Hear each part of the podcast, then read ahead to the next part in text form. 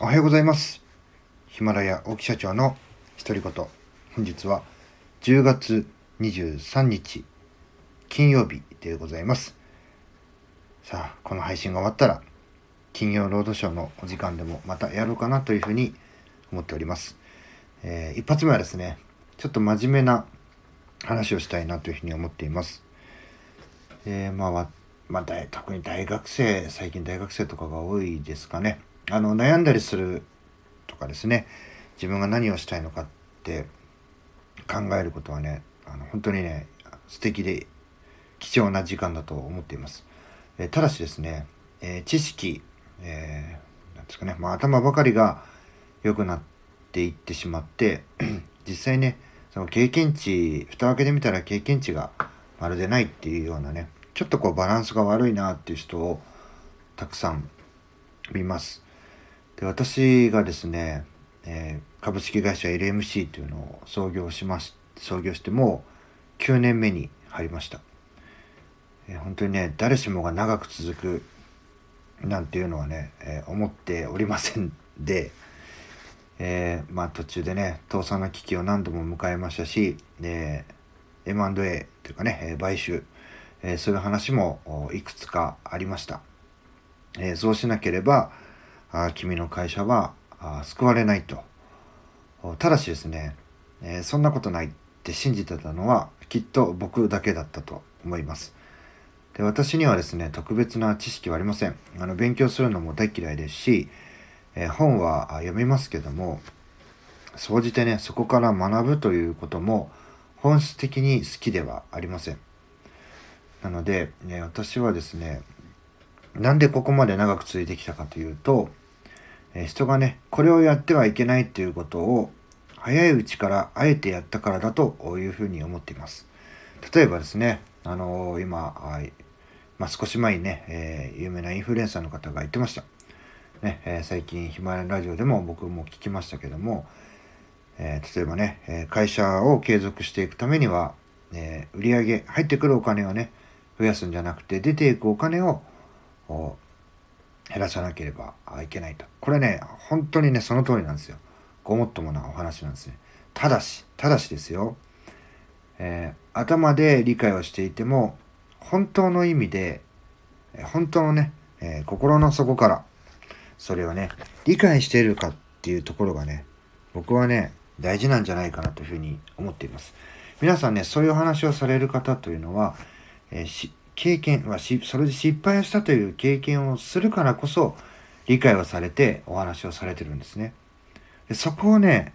忘れてしまう、抜けてしまう人ってね、非常に多いじゃないかなというふうに思います。で、僕はね、あの、起業してその、失敗するだ、失敗するだって言われた時に、やっぱしね、そういう話聞くんですよ。売り上げも大事だけど、なるべくお金が出ていかないようにしなきゃいけないよって。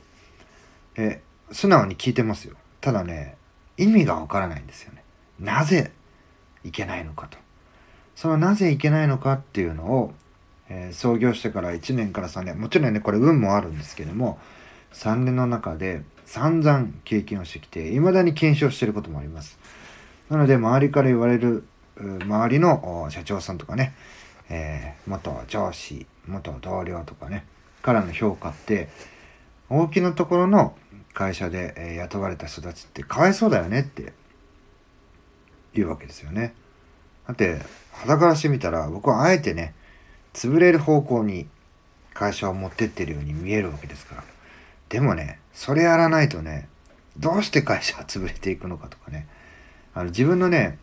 それやったら自力もつくんじゃないかなというふうに、僕はね、逆の発想をして、えーやってみました。例えばね、えー、2期目何したかという必要なかったんですけども、あ、これすごいね、あの利益出ちゃうから、なんか大きな買い物しなきゃいけないねって言われて、僕はね、即座にね、車を買いました。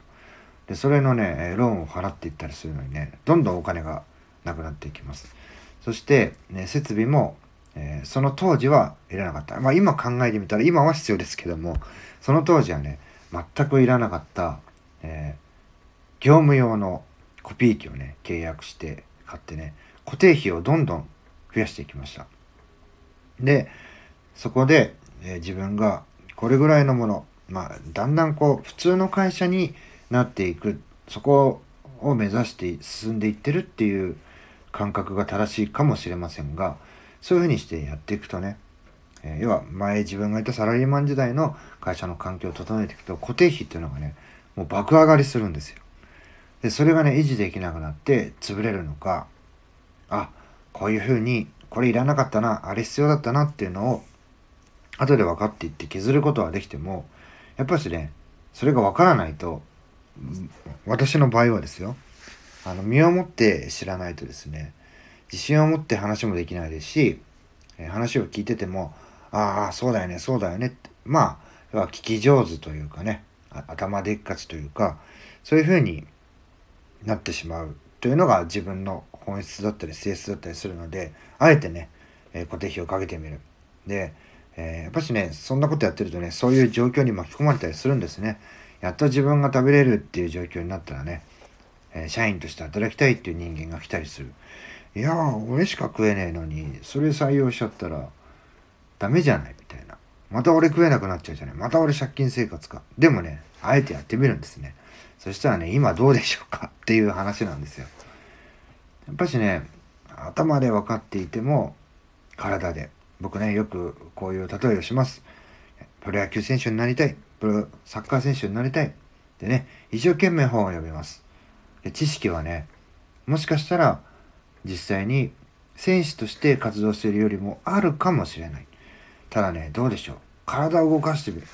やってみないと本当に本の通りにボールが飛んでいくのか投げられるのかってわからないんですよ。そこのねバランス、まあ、あの一般の方はね